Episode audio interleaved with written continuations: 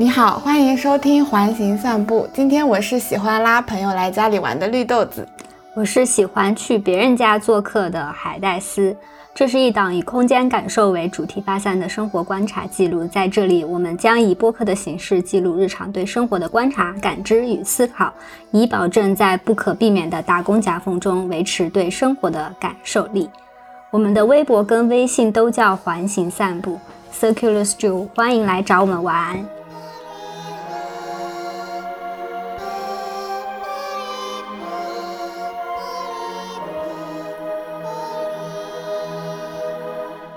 秋天了，转眼间就到了秋高气爽的季节，温度也一下子降了下来。上海最近不仅降温，也又开始了新一轮的下雨环节。作为一个资深的宅家主播，这真是我最喜欢的天气了呢。感觉这样就可以心安理得的宅在家里。就昨天上海一下突然就降了好几度，明明已经穿上针织衫出门了，但还是被冷风打了个猝不及防。吹了一晚上的风，回到家开门的一瞬间，真的有被治愈到，实在是太暖和了。当时在心里想，我接下来一周再也不要出门了。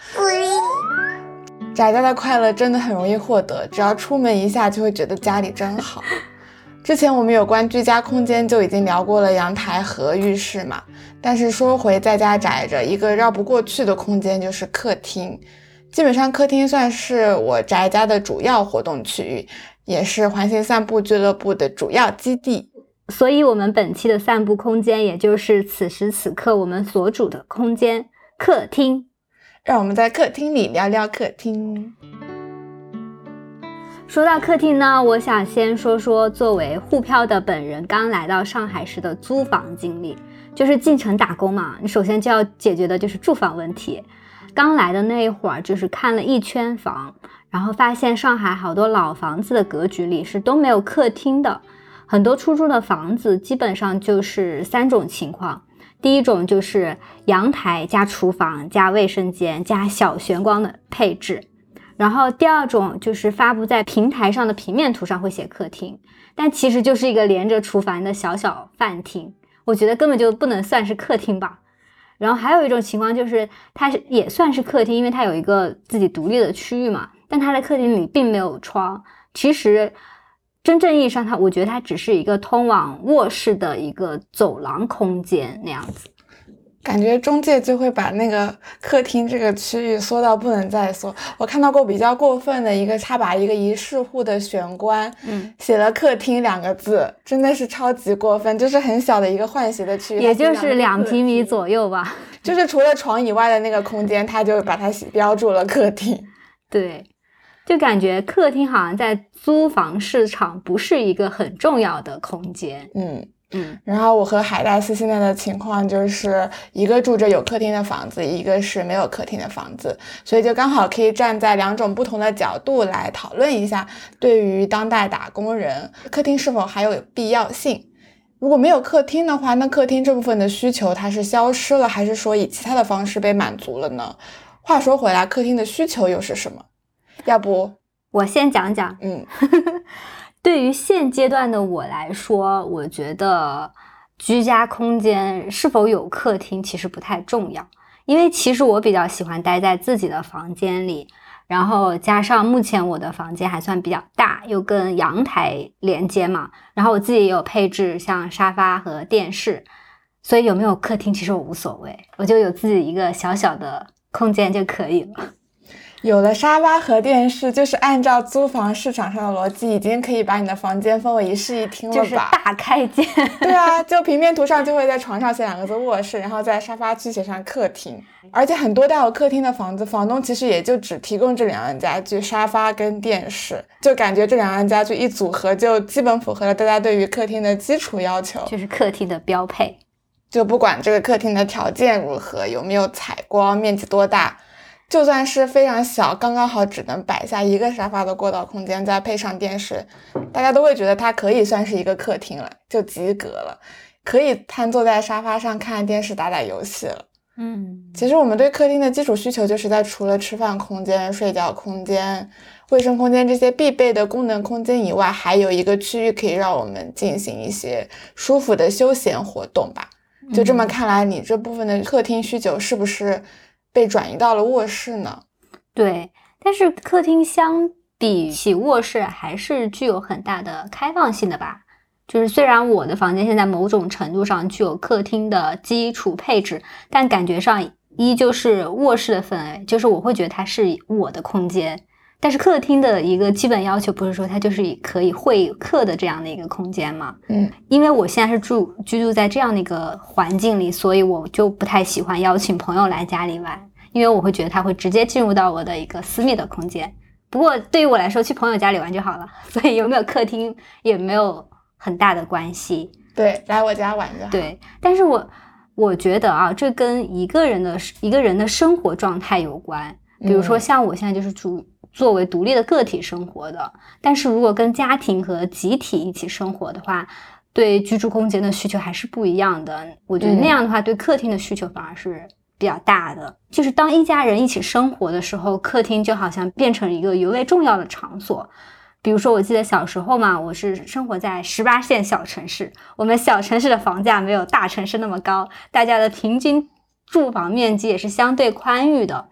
家里从小住的房子就算是比较大的吧，客厅大概有在二十五平三十左右。那时候家里没有单独的餐厅，然后吃饭也是在客厅的餐桌上发生的。所以对于我来说，客厅是一家三口一边看电视一边吃饭，吃完饭又围在一起继续聊天看电视的地方。然后也不仅仅是一个家庭的一家三口的日常聚集的场所，也是亲朋好友来访时的交谈空间。所以现在我一想，我觉得客厅像是一个在维持关系的居家场所。就是对内的话，它是维持与家人的日常交流互动的这样一个空间；对外的话，就是能够保证呃有一个空间维持与亲朋好友的这种来访关系的这样一个空间存在。家人之间的连接感，对家人之间的联系感。其实我是在，我跟你不一样。其实我是在长大离家后才更有这种一家人要聚在客厅的这种概念。小时候因为学业繁忙，基本上一回家就回到房间里写作业了。你知道我小时候喜欢在餐厅里写作业，真的吗？对啊，那 或者是在阳台上。那写得进作业吗？就是不知道耶，就是没有小时候没有特别喜欢在自己房间待着哦，反而到青春期的时候更喜欢有自己的空间那样子。对。然后，因为现在在外面生活，我就是跟你一样，如果回家要学习或者工作的话，就会在客厅。回家的话，就是除了睡觉时间以外，都不会再想待在自己的房间里。就是因为难得回家嘛，就想要跟家人们处在同样的、处在同一个空间里。就也不是说一定要大家一起干什么，一起看电视、一起聊天怎么样的。有的时候，其实大家在客厅也是各干各的，就是有的看书，有的看电视，有的刷手机什么的，只是陪伴在彼此身边而已。嗯，就其实，在空间格局上也是，哎，就大部分客厅都是串联起各个房间的一个区域嘛。就不管是在空间上还是情感上，它都像是一个家的中心，就像一个枢纽一样，将家人们连接在一起，像一个心脏一样，连着条条走廊通往不同的房间。对，而且现在在大城市租房的大部分人啊，我觉得。很大一个程度是因为就是住在一起的人都是可能是陌生人，对于彼此来说不需要过多的交流，也不想有过多的交流，对，更谈不上我要维持什么关系。然后大家回家更注重的可能就是呃完全属于自己的私人空间。之前不是说刚来上海看老房子的经历吗？其实我也有。住过那种高层电梯房，就是那种三室四室，然后二厅客厅巨大，然后同一屋檐下的室友基本上互相不认识。即使这种房子里有很大的客厅，但基本上也不会真正去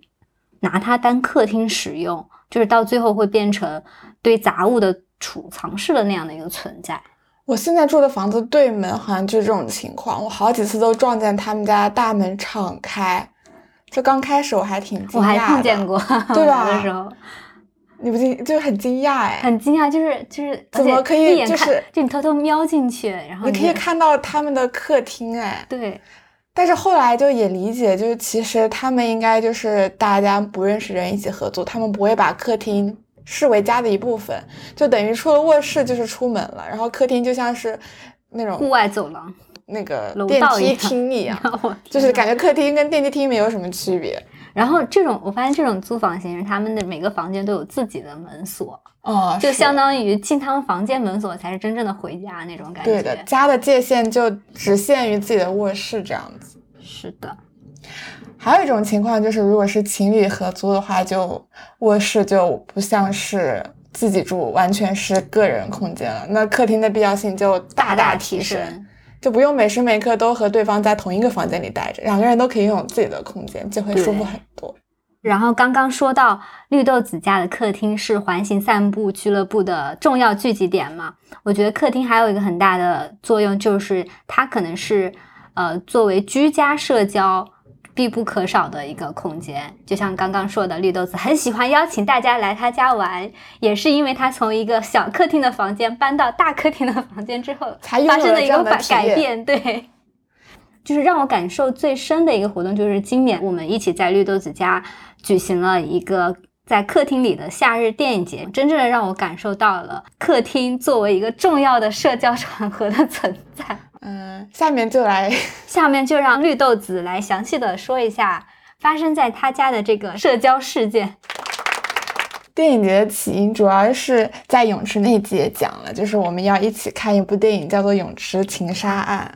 然后看完之后就觉得和大家一起在家里看电影实在是太快乐了。对，就相比起自己看电影，如果有四五个人或以上。一起看电影的时候，就形成了一个小小的群体氛围嘛，就像在电影院一样，看电影会更加投入。但是跟电影院又不一样，因为你是在一个比较私人的环境里，所以你可以边看边边说话边吐槽，就很开心。然后电影节结束之后，就拉了一个群，然后说要，下次继续组织，就在群里发了一些电影，看大家有没有兴趣什么的。这时候就有一位朋友问了一句说，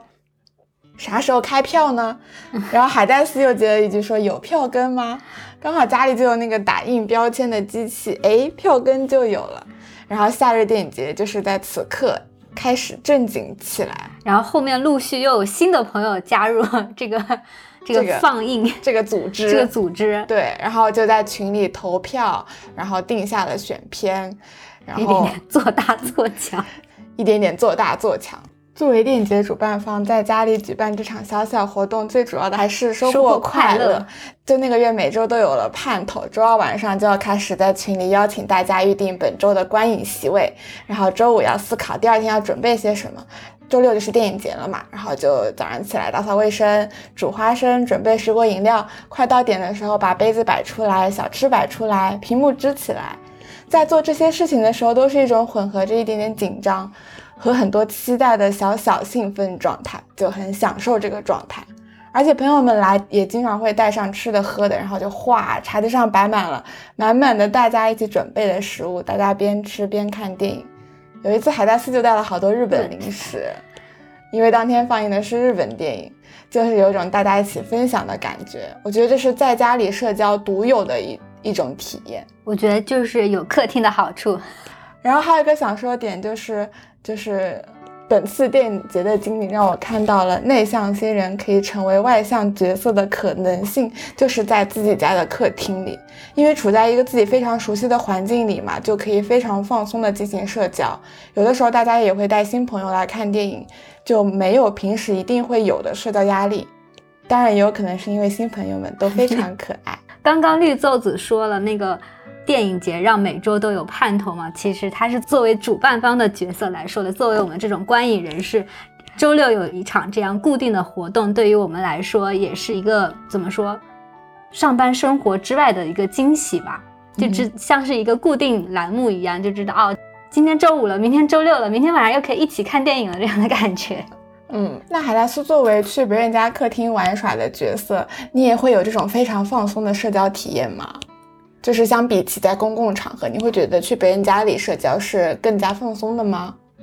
嗯，我觉得一定程度上还是有的吧。就本质上，我还是更喜欢待在自己的空间里。去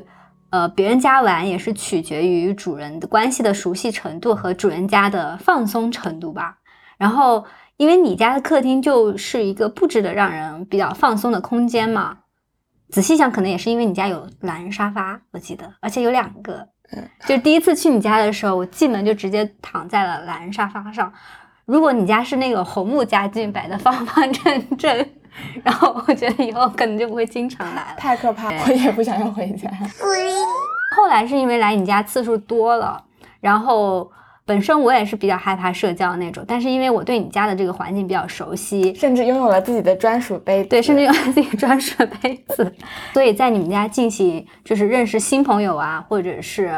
跟新朋友的朋友进行交谈，这些也会觉得非常自然。感觉是在一个比较，就像你刚刚说的，比较放松的状态下认识新的朋友这样子，而且有可能跟就是进行的活动有关。基本上朋友来家里都会先先玩一下我们家的龙猫，和龙猫合个影什么的，然后然后后面的时候就是会玩桌游，类似爆炸猫什么的，就非常居家感觉。对，这些行为都是还蛮放松的。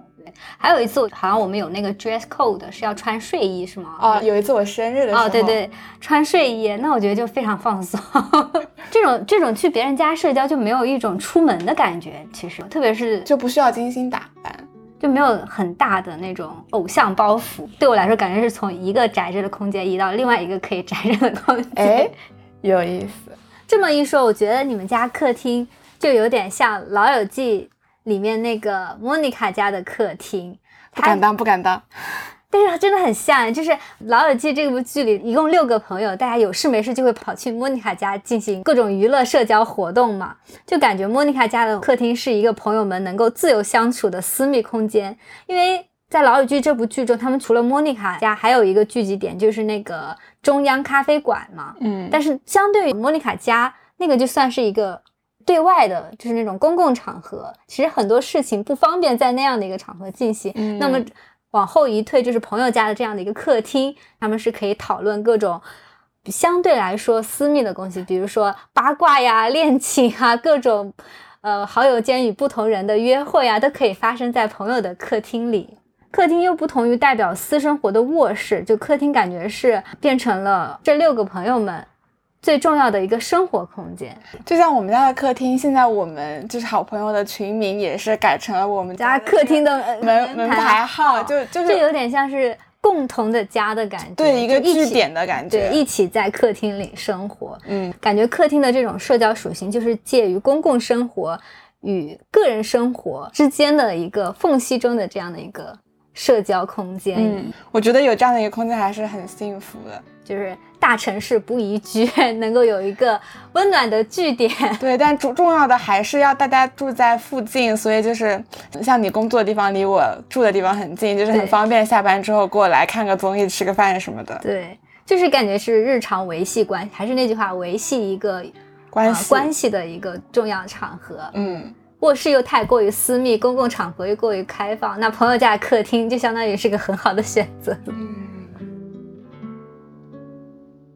其实，如果把家比作一个酒店的话，客厅的角色，客厅的其中一个角色，就有点像是酒店里面的宴会厅，就它有一个场地，可以允许你在里面举办各种各样的活动，嗯，就电影节也好，然后还有我之前在伦敦的时候路过一个家的客厅，发现它里面在举办读书会，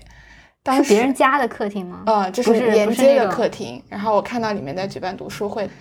当时也是让我有点。就是小小的打开了一扇大门的感觉，就哎，客厅还可以这样子，就你甚至可以在客厅里办一个属于自己的小小的展览，展示你的照片，或者是你的收藏，或者就是做一顿饭给大家展示你的烹饪技巧。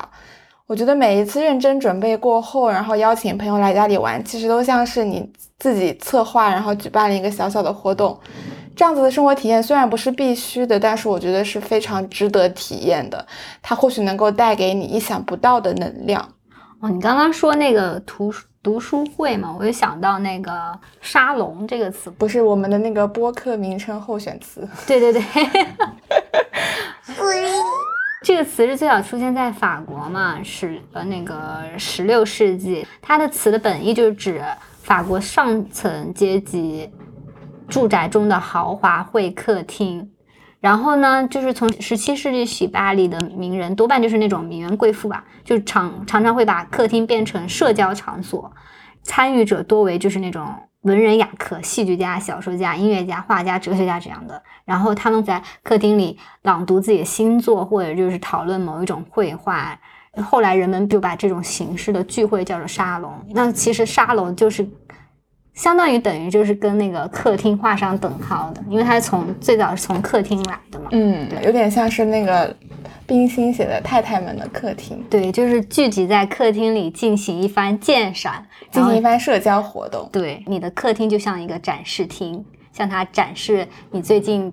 读过的、看过的新买的画。就是客厅具备了一个展示的功能。对呀，就像很多那种那个样板房的设计思路也不是一样嘛，就是在客厅里会设计很多那种架子，就是想象住进来的人会有很多自己的藏品会摆放在客厅里。这么一想也是，你如果家里有什么装饰品的话，你你第一想到就会想到说它应该是放在客厅里这样子。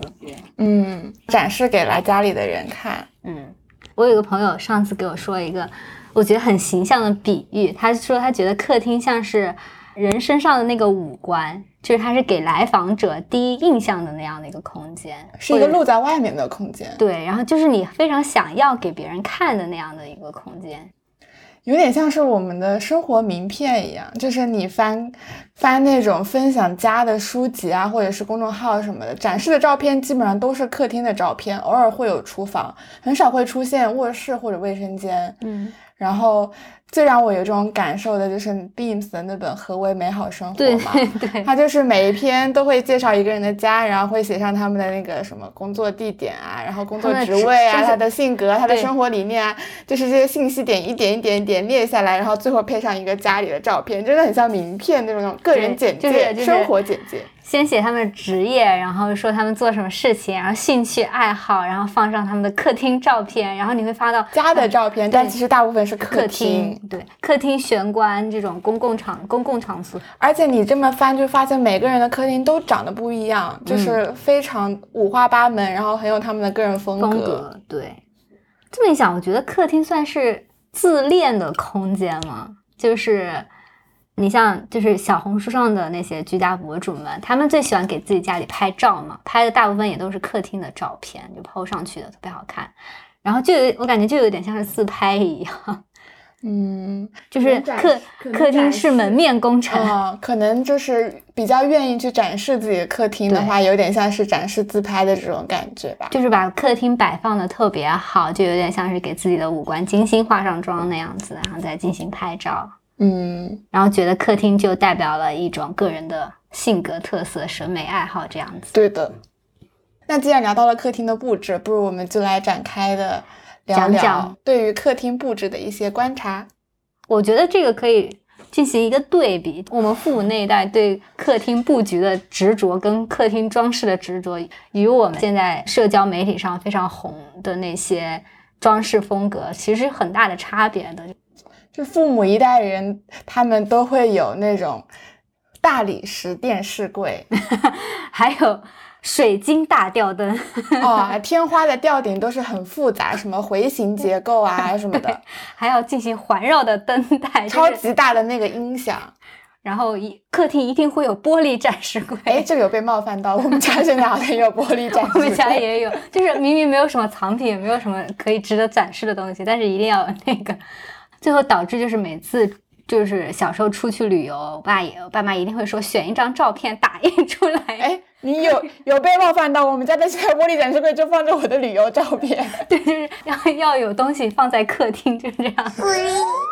然后家里长辈就是父母那一代对客厅的要求就是气派，因为我们刚刚也说了嘛，客厅是一个门面工程，就是要大要大，然后材质要高级。但我虽然虽然说现在年轻人们不会再追求气派了，嗯，但是还是会希望有一个大客厅，就是虽然不会再说追求通过一个大理石电视墙来实现一个气派的客厅，但是还是会有一个对于通透大客厅的向往，嗯，就是反正我理想的客厅也是就是要有开放式厨房、餐厅、客厅。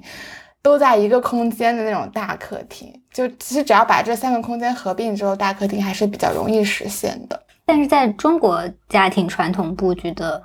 概念里，厨房跟客厅还是要有一定的遮挡的，好像是的。之前在欧洲租的房基本都是开放式厨房，本来也会担心说做中餐油烟大什么的，但其实除了拍黄瓜的时候拍的太猛，餐椅上会沾上黄瓜片，然后吃完饭才发现以外，并没有其他的困扰。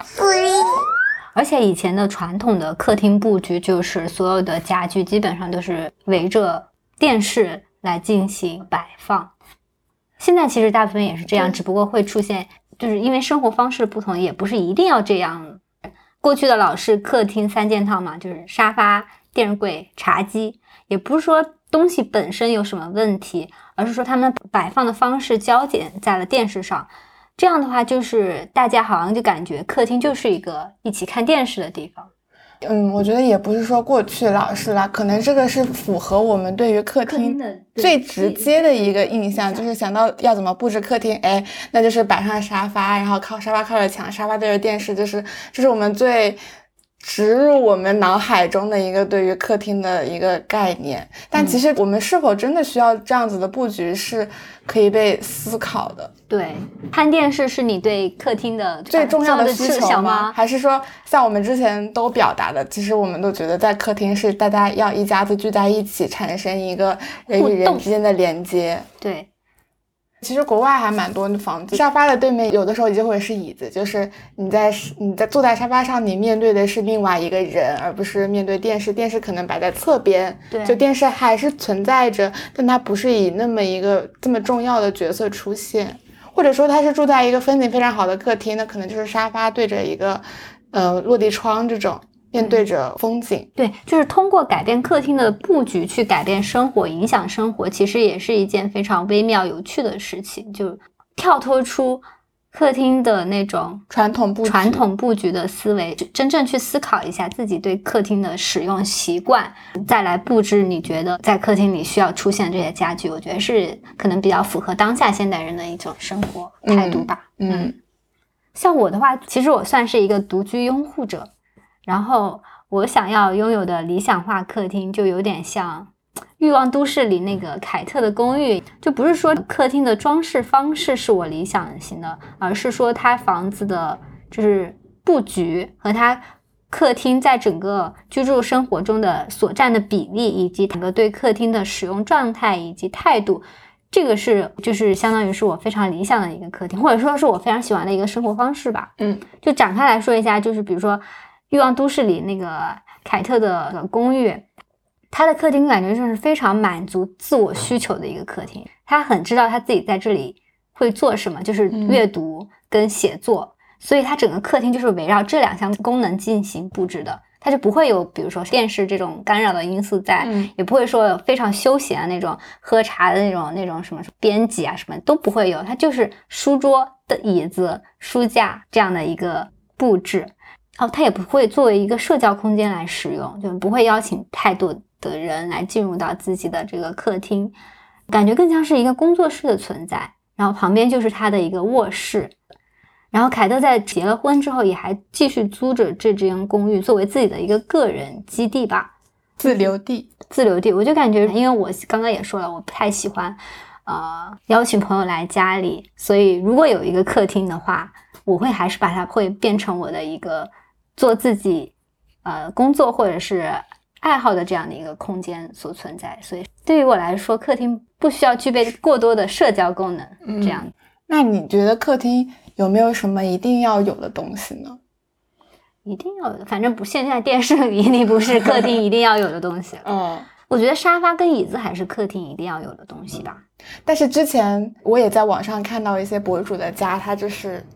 空无一物，对的，只有地板。那我不行，我觉得还是我个人来说，还是需要有沙发跟椅子这些东西的。嗯，像我小时候的客厅布局嘛，就是大门入口左边是鞋架，右边是一个 L 型的靠墙黑沙发。因为那个墙是有折角，所以我妈就放了一个 L L 型的在那里。嗯，就等于说那个 L 型的，我们家现在也是对，就是靠墙那个。其他的我觉得都我都没有什么太大的印象，但是 L 型的沙发让我印象极其深刻。我觉得当时父母装修房子也没有什么设计理念或者对生活方式的思考，可能你轻视了他们啊。但是我小时候对这个 L 型沙发真的很喜欢。我如果坐沙发上，我会执着的睡在 L 型沙发那个那个叫什么长边长边长边那条边。就是就是那个位置是家里最火的位置，最火就是那种大家要去抢的。对，然后你妈妈还会放放上什么毛巾被，然后晚上就在那里，我们家也有。然后然后晚上就在那里就躺着那儿，半躺着那儿，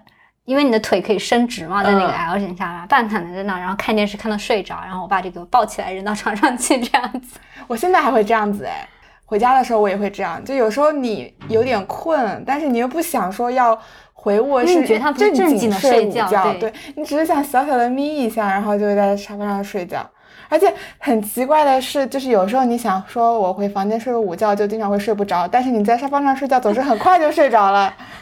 对，就有点像那个之前我奶奶一样，就是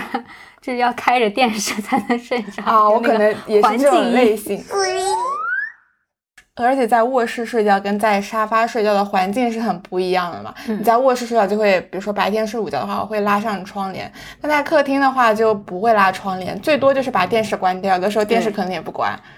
就嗯客厅相比起卧室，其实是一个视觉上更加嘈杂的环境，然后嗯它的光线会更强，然后会有很多家具啊、物品啊什么的。但是就是你可以睡在自己喜欢的物品之间，还蛮美妙的。就是因为家里有客厅嘛，所以这些你喜欢的物品会被放在客厅里，而不是在你卧室里。卧室是通常是比较干净的，因为营造一个比较安静的休息的氛围。我妈最近都开始在客厅睡觉了。客厅睡觉的美妙是难以描述的。那前几天在那个 Apartmento 的摄影集上就翻到一张照片，令人感觉非常美好，还发了即刻，就是一个老爷爷，他躺在沙发上睡觉，两只脚翘在沙发的扶手上，然后他的那个背后就是大落地窗，后面是他那个绿油油的庭院，沙发的茶几上就摆着笔呀、茶杯呀、然后那个沙发旁边也有一个很好看的落地灯，就是那个几张照片，就是让我觉得非常的惬意。嗯，那你其实讲的不是沙发，有点像那个 day bed 的概念了，对吧？他其实是睡在沙发上，但是感觉 day bed 就是，我觉得那个 L 型沙发那个长边就是非常像是一张 day bed。嗯，day bed 发音过来其实就是白天使用的床嘛，白天的床、也可以理解为一张既保证了社交功能，又保证了就是休息舒适度的一个床或者说是沙发。嗯，有些传传统的 day bed 就是它的那个长边是敞开的嘛，然后短边会有扶手或者挡板，然后有些是在三个侧面都有面板，就像一个三边的盒子一样。但是在现代家具里，day bed 就会越来越轻盈。最最经典的就是密斯设计的那个巴塞罗罗那 day bed，它就只是在一个平面上放置了一个矮矮的、圆圆的圆柱体，像枕头一样的一个扶手。嗯，就就很喜欢，我觉得以后家里就想要拥有一张 day bed。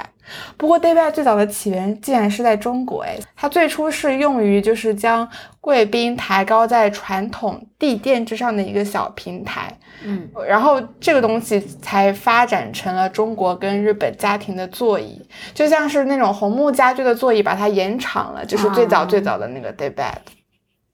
原来如此。然后我觉得除了沙发之外，客厅最长的就是椅子嘛。就对于那种一个人生活的，可能对他来说，沙发并不是必需品嘛，因为可能、哦可能有点沉重啊，你搬也不太方便。哦，太大了。对，但是有一把或者好几把能够让自己轻松，并且能够契合自己使用习惯的椅子是一定要有的。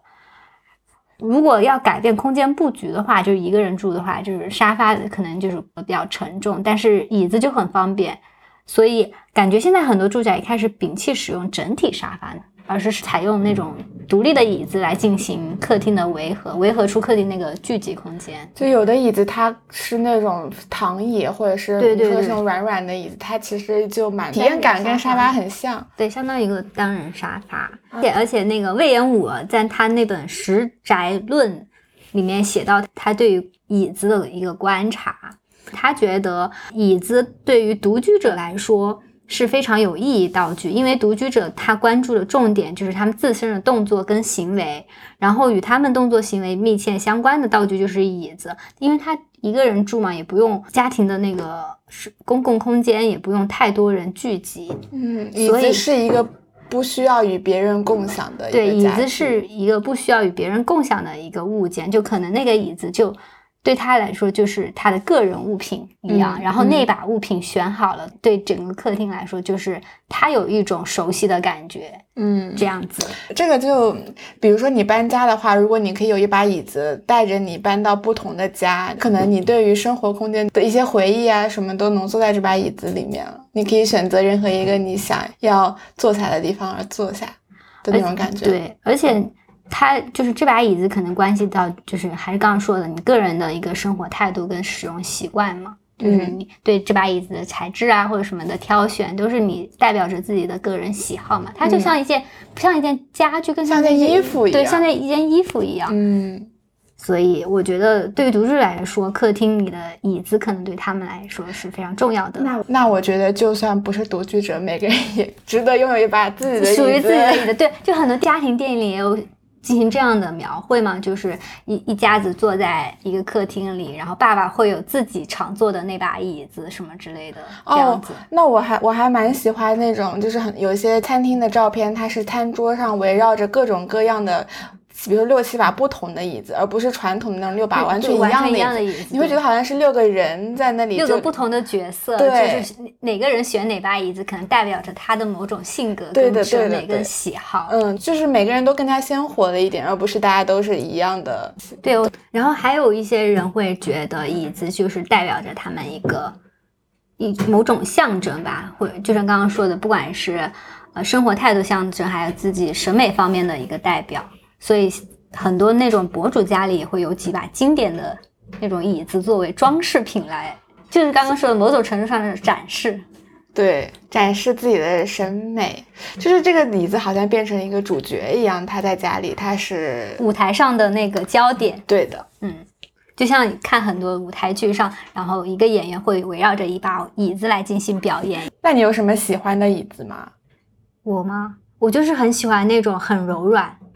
可以把我包裹起来的椅子。比如说 IMS 的那个那个躺椅，还要加个脚凳的那种椅子。如果以后没有预算限制的话，我应该会买那一套放在我我的独居公寓里，因为我觉得那个太适合我能躺躺平新人。那个应该真的很舒服。就是它的，因为它背后就是一个弧形，你就感觉会被包裹在家里，就是属于一个非常放松的状态。嗯，然后还有一个就是那个球椅，就是怎么怎么描述它呢？就是想象一个球形，中间挖了个洞，然后里面是一个椅子，然后太空椅，啊，对对对，它太空舱椅吗它是可以转的，就可以转过来转过去。为什么喜欢它呢？因为也是它是它那种包裹感，让我产生极度的舒适。我觉得你还是最喜欢懒人沙发，不行，懒人沙发，太懒了。嗯，那比起比如说木吉的懒人沙发跟木吉的躺椅，我选木吉的躺椅。嗯，躺椅它可以承载的那个功能会更多一点。还有就是感觉，不管是沙发还是椅子，都有一定程度的拘谨性，就是你要被它的一个形态给固定你的坐姿嘛，对吧？然后对于我来说，其实其实大部分时间我是喜欢坐在地上的。如果在客厅里有一张很舒服的地毯或者毯子铺在地上，就会让我觉得非常的自由。这里我一定要安利，我们家就是我爸妈的家是在南方嘛，没有暖气的，然后就是在那个沙发中间会围一块巨大的可以发热的那种地毯，它做表面是类似木地板的那种纹理，嗯然后它是可以发热的，然后冬天的时候大家全部都是坐在地毯上，靠着沙发的那个腿边缘那个对开始，然后或者是在地毯上睡觉什么的，就是超级暖和，超级幸福。我感觉就是这样一张毯子就能够营造一番暖暖的空间，就是让所有人愿意停留在上面。然后如果你坐在地上的话，也没有那种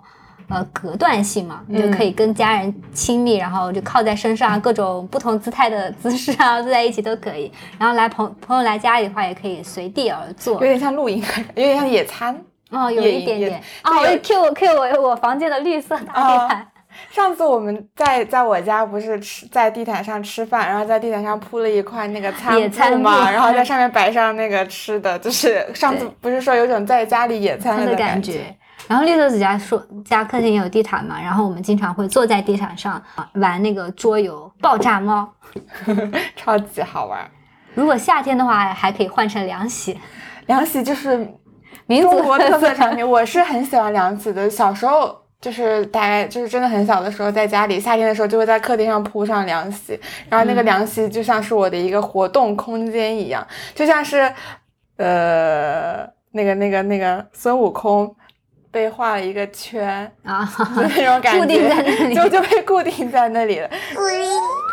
然后除了这些固定的物件之外，我觉得客厅的光也非常重要。其实，对的，就不管是自然光还是那个人造光嘛，对吧？我我理想中的客厅就是一定要有类似落地灯这样子的氛围灯的。我小时候住的家跟后来包括现在租的房子基本上都没有氛围灯，就晚上的时候你要么就是全部灯打开，客厅是非常敞亮的一个状态，要么就是不使用的时候是完全暗的。但我觉得需要在这两种状态之间有一个中间的状态，就是你可以开一个氛围灯，然后比如说在朋友在客厅聊天的。这样子的一个场合，可以可以有一个相对昏暗的光线。嗯，因为以前家基本上就是客厅的正中央会有一个巨大的主灯嘛，不管是水晶吊灯还是那种吸顶灯，嗯，就是感觉是光源的光光，就是整个空间光源的那个最集中的地方。然后一开客厅，客厅一定要通亮，就一下子就是。那种刷亮的感觉，对，然后然后现在比较流行的是那种客厅做吊顶，然后里面做隐藏式射灯，射灯就是布满整个吊顶。然后圣诞节的时候，我就用那个小灯珠在墙上粘了一个圣诞树的形状嘛。嗯。然后圣诞节过后就还是保留了这个灯，就是有的时候可以只开这盏灯，就是客厅是一个比较昏暗的氛围，然后在客厅呃睡觉或者是和朋友聊天，就会觉得更加的舒适。而且有的时候你会觉得那个客厅如果只有一个比较微弱的光源的话，大家的那个注意力好像会更加集中一点。但我跟你的感受其实不大一样，嗯，就我觉得客厅还是要亮。对我，但是我是觉得可以有三种状态啊啊，你是觉得可以选择性，就是要再增加一种状态，不要说。要么是全亮，要么是全暗，可以有一种昏暗的状态，就像是大家去酒吧里喝酒的时候，用餐的时候就是那样子的一个氛围的。其实某些活动，我觉得是适合在这样的一个光线下进行的。嗯，你就觉得，嗯，从灯光的角度上，客厅的配置可以再具有更多的可能性一点。嗯，然后让它可以适应不同的社交需求或者是使用。对。需求，嗯。嗯，然后刚刚说的是人造光嘛，但我觉得客厅大家最关注的还是它的那个光线好不好。这里的光线就是采光，采光就是是否能够让自然光线非常好的进入到客厅空间里。我觉得这个就是属于怎么说，属于客厅独有的一个生命力气质，就是，呃，很多人比如说在。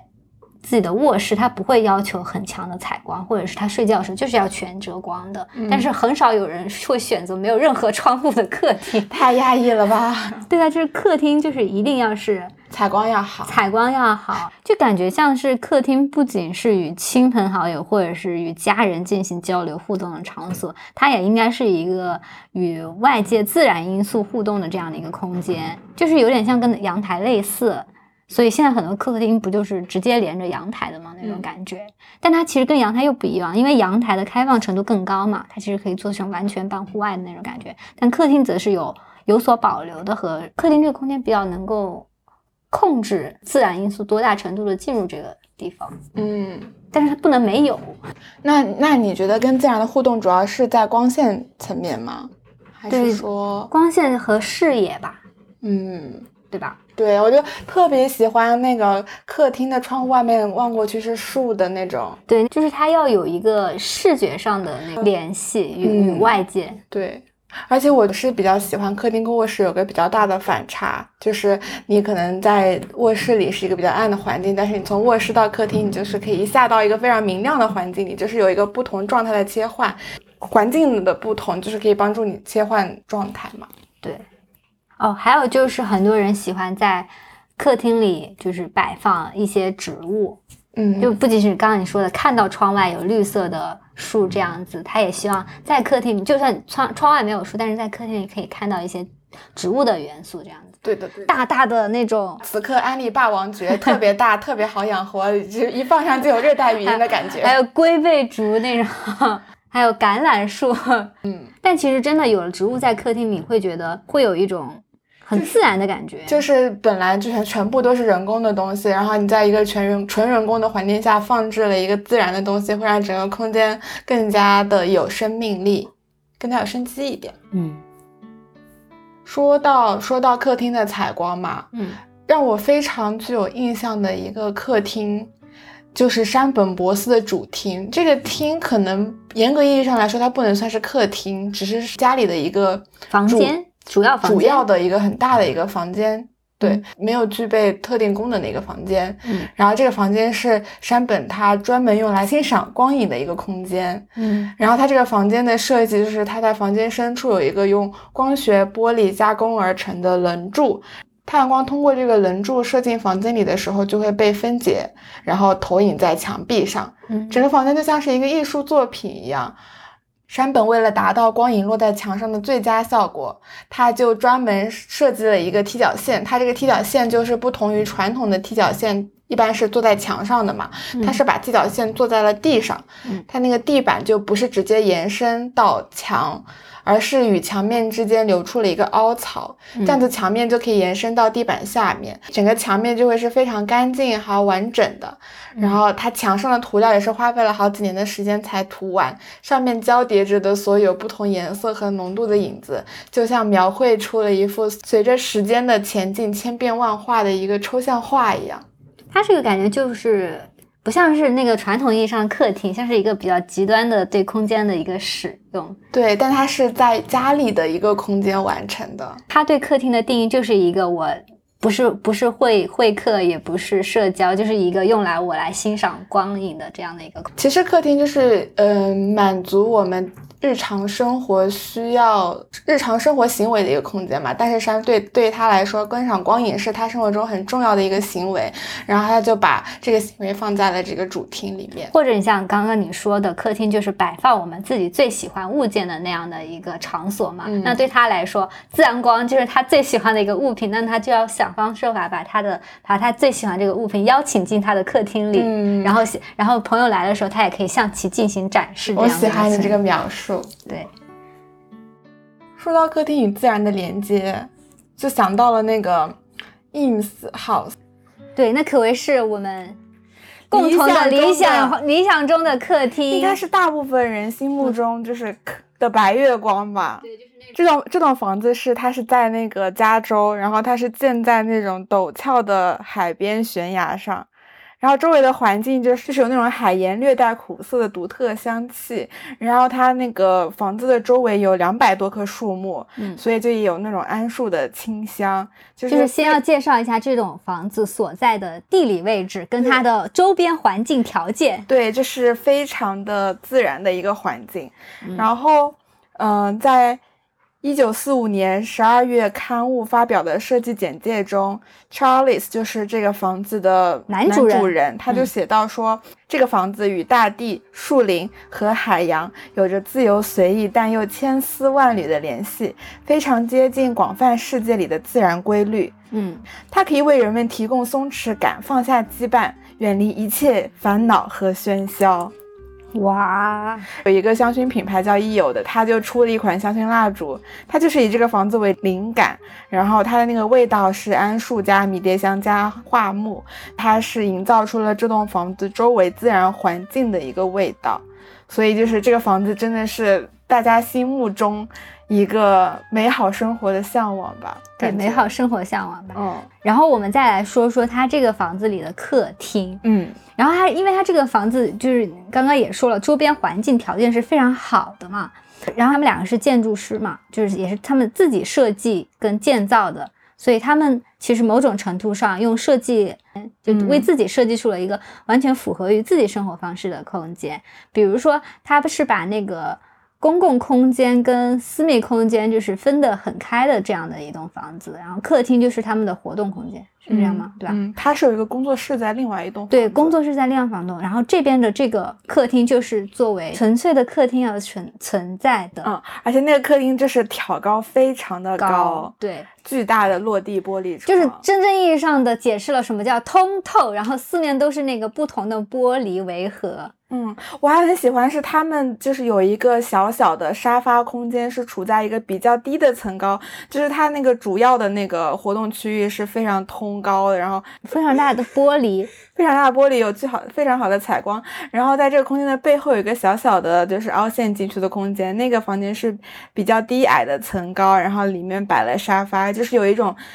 强烈的对比，聚集违和的感觉。对的。然后还有一个就是他们的他的这个客厅，就是像刚刚说，它有不同尺度的体验。我觉得它整个客厅不是那种说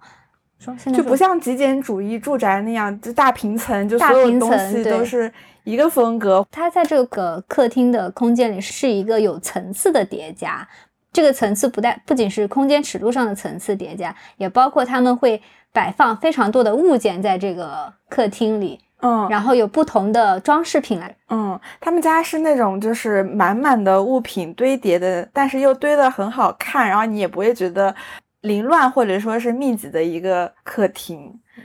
然后 YouTube 上有一个视频嘛，就是时长十一分钟去展现这个家。那个视频它是全部都是以那个近景来拍摄的，就通常照片都是一个大广角，然后拍摄整个客厅的一个全局的画面。但是那个视频的话，就是。展现了客厅的好多的不同的局部，然后展现了客厅边庭院里种的雏菊啊，窗框上的爬虫啊，墙上的光影，书架上的书，以及很多奇奇怪怪的摆件，就是让人觉得这个客厅是非常非常有生活气息，然后主人是非常用心的在生活跟经营这个空间的一个生活状态。我觉得就像刚刚说的，客厅就是一个展示空间嘛，但是。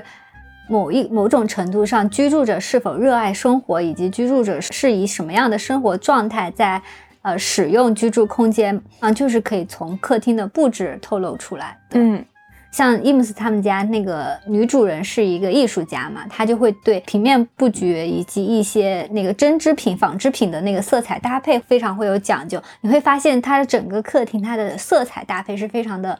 均匀、均衡的。就不会特别的强烈，但是又会让你感觉到它是一个活泼的空间，而且能够透露出他们俩的气质，就是那种活泼，然后充对生活充满热情的那种感觉。是，而且他们嗯家中的很多小物件都是那种奇奇怪怪的，像是自己设计或是改造的。他他自己也说了，就是他们家客厅是用来摆放他们喜欢的物件嘛。这个喜欢就包括他们喜欢的那种手工件，也包括他们自己做的那个设计，就是他们做了很多系列椅子嘛。他基本上他的客厅就摆满了不同的椅子，就是他们设计的那种。对，我觉得客厅很重要的一点就是要充斥着自己喜欢的物件，这是客厅最有幸福感的一个点。嗯嗯，而且像你刚刚说的，真真的是你。进到一个人的客厅，你就可以大概感受到他是什么样子的一个人，他的喜好或者是他的风格。啊，我就特别喜欢看那个别人的家，就是 就是在视频网站上，有很多博主们都会主动分分享自己的家，嗯，然后布局跟那些什么一些小角落的照片之类的。对的。然后豆瓣也有那种请来参观我的房间小组，我就非常喜欢去逛这种小组，就是通过他们发的几张就是生活空间的照片来窥视不同的人的生活习惯跟生活状态，感觉也算是某种程度上的满足了偷窥欲吧。对对对，还有那种像什么请可以去你家看看吗那种综艺，嗯，但其实发现大部分人就都会拍自己的客厅。对的。那这么说下来，我觉得客厅的一个强烈特征就是，它还是一个需要被使用者的、被居住者的喜欢的东西所包围的这样的一个空间。这种喜欢的东西不仅仅是物质上的那种可以看见、可以摸见的喜欢的东西，也可以是你所喜欢的一种生活状态。嗯，而且而且说回客厅，不是 living room 嘛？它就是一个生活的房间，所以我觉得这个。就客厅就代表着我们，就是你到底想过什么样的生活吧？其实客厅的可能性是很强很大的。对，其实客厅还是可以有很多不同的角色的。取决于你更需要它成为一个什么样的角色。像现在绿豆子家的客厅就承载着录制播客这样的一个 重任。客厅是一个录音室，所以时不时会录进龙猫跑酷的声音。但是龙猫又是绿豆子家生活方式的 客厅的常驻。其实客厅对于龙猫可能比客厅对于我们更重要，因为这个就是龙猫一天二十四小时所生活的空间。生活就是那个笼子里好吗？那没有占你客人客厅所有。他看到的是客厅的呀。所以今天我们的录音就到此结束。客厅需要下班了，客厅不是下班，客厅是要切换到对，客厅是要切换角色了，切换到一个餐厅的角色。我们待会儿就是要升起哦，我们家那个客厅的那个茶几哦，那个茶几真的很好用，它那个茶几是可升降的茶几，然后吃饭的时候就可以把那个面板升起来，升到一个饭桌的合适的高度。所以现在客厅要。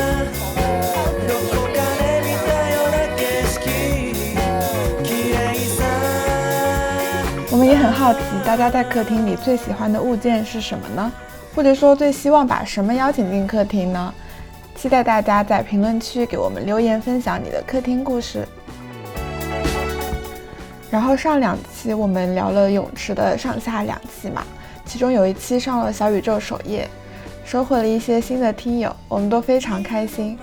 谢谢大家的订阅和评论，每一条评论我们真的都有认真看。然后这次关于泳池的评论呢，我们想分享一条在公众号后台收到的，让我们很受触动的留言，是一段有点长，但是很有画面感、很有能量的文字。海带丝在后台看到这条留言之后，也回复了小小一段，在这里就把他们两个的两段文字分享给大家。大概四月，体育课在浅水区游泳，浅水区没有泳道。人很少，能游很远不觉得累，像在度假。大卫霍克尼推开门说：“这是我家后院，欢迎来玩。”潜进水里，周围也只有水的声音，在水里向四处伸展，再伸一伸手，能碰到地上的瓷砖，碰到瓷砖上的波纹，规律的却不可知的变换着的波纹。快游到对岸的时候，视野一下子变亮，涌进起雾了。感觉到有点眩晕，趴在岸边和朋友聊天，睫毛上沾了水，看什么都是亮晶晶的。望出去视野很好，窗边摆了几盆高高的植物，窗外是一栋楼的侧面，砖红色的墙。游完泳和朋友聊着天，走回宿舍，头发在风里吹干，再买一瓶汽水喝。那段时间春天来了，学校终于解封了，我开始快乐的写代码。生活有起色，有希望起来。我终于买了降噪耳机，发现 Boweswell 的专辑《Neon Donuts》，专辑的封面上有一小块泳池。我戴上耳机，觉得自己跳进了封面里的泳池，漂浮伸展，耳机里的声音变成了霓虹色的波纹。我有时候会盯着地板，想象自己跃起跳地板的缝隙里，扑通，在地上留下一滩水渍，消失了。但事实上，我从来没有像那样跳进泳池，水总是太冰了，也担心水花溅到其他人。还有好多话想写，但最近有些焦头烂额，先写这些了。祝一切顺利，无数。二零二一年九月十六日，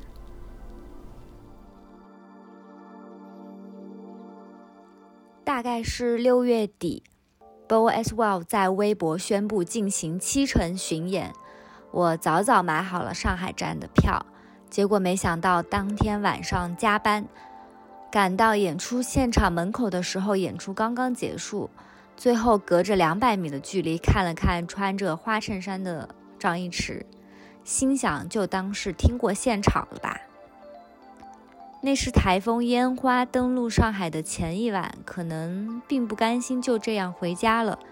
于是，伴随着凉爽的风和友人开始漫长的午夜散步、聊天、探索沿途的便利店新品和对夜行人类进行观察。就凌晨两点，从苏州河的一边走到另一边，在紧密的楼群里穿行，无比空旷，像是在城里游泳一样。穿过高架桥的时候，大风将裙子吹得气鼓鼓，迎着风走在河岸边，仿佛有种飘在水面的感觉。风声也是水声，裙角飞舞也是水面的波纹。走了很远很远，像是沉入河底再游上河面一样。成年后的夏天似乎都会变得十分短暂，好像什么事情都没做，好像就这样过去了。那么在这里，我祝你下一个夏天快乐吧，海带丝，二零二一年九月二十号。